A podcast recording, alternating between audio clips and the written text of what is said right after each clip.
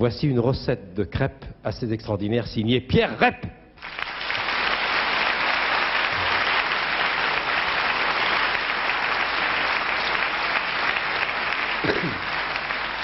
Oui, euh, je vous dois une confidence.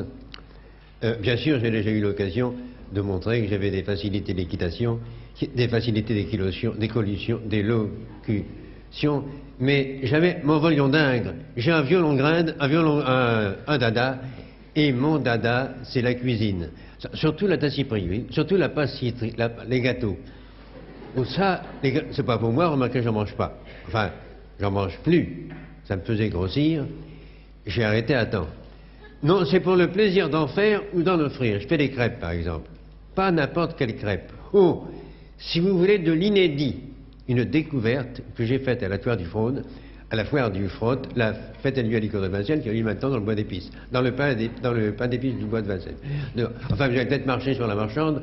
Euh, enfin, écoutez, je passe les détails. J'arrive aux proportions. Alors là, c'est très simple. Retenez trois. Trois. Trois comme euh, les trois de Gibraltar. Ça veut dire ça. 300 tonnes, 300 grammes de farine. Trois quarts de litre d'eau, trois œufs et trois cuillères à beurre de bouche fondue. Trois, euh, trois cuillères à bœuf, trois ou de l'huile. Comme ça, vous n'avez même pas à faire fondre le. C'est toujours ça de gagner. Alors, je défais ma raline, je délais ma, farine peu à peu dans de l'eau, peu à peu dans le dos, peu, peu à peu dans, dans du lait. C'est meilleur dans du lait. Je les mange. Tiens déjà. Je, mélange, mélange jusqu'à l'épaisseur de pâte rafraîchie, vous savez, de pâte euh, assez liquide. Naturellement, j'ai mis ma poêle à chauffer sur le poêle, sur le gaz, si vous avez l'électricité. Et quand la poêle est chaude. Une goutte d'huile naturellement et une, mais une seule cuillère à garou de pâte, une cuillère à, ragat, de, à ragoût, une petite louche, quoi, ordinaire, pas plus.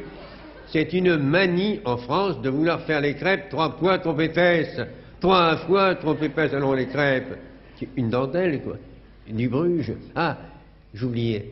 C'est à ce moment-là que vous laissez tomber en pluie quelques grains de réquin de rosinte. On a toujours des raisins de rocaine sous la main.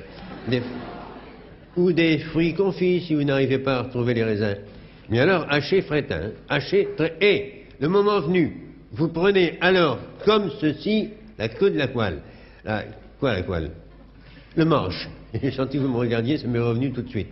Et hop Alors ça, c'est rien du tout à faire, mais il ne faut pas se laisser distraire. D'un coup sec du poignet, vous lancez les deux, vous lâchez la poêle et vous ramassez la crêpe vous, lancez, vous, vous, lancez l'une, vous lâchez l'autre, et pendant. Et, oui, c'est vrai, euh, vous, vous, remplacez la pâte. Vous massacrez la faute de la place, quoi. D'ailleurs, maintenant, quand je fais des crêpes, ma femme me laisse toute la cuisine. Elle m'a dit, tu comprends, avec toi, on, ne connaît pas les points de chute. Elle est gentille. Non, parce qu'une fois, je l'avais laissé tomber, ma crêpe. Pas ma femme, je l'ai ramassée, elle n'était pas cassée. Et je l'ai remise bien à poil, ma femme. Ma foi, non. Alors, comme j'en avais une bonne cinquantaine, les mettre à refroidir dans un moule rond, comme les crêpes quand elles sont réussies, les recouvrir de marmelade, de, de purée de fruits, puisque c'est le but de la recette, vous voyez, hein. c'est à la portée d'un enfant. Et vous mettez l'enfant au four.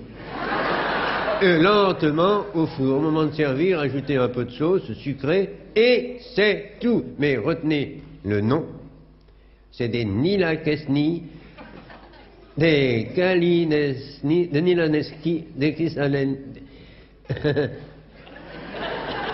c'est un mot polonais. Hein. Enfin, c'est des crêpes, mais des crêpes à la contifure. C'est ça, l'originalité. Des crêpes à la fonticure. À la, font, à des crêpes. Euh, moi, je mets du chocolat. c'est aussi bon. Ben, vous, si vous n'aimez pas le chocolat, mettez de la confiture.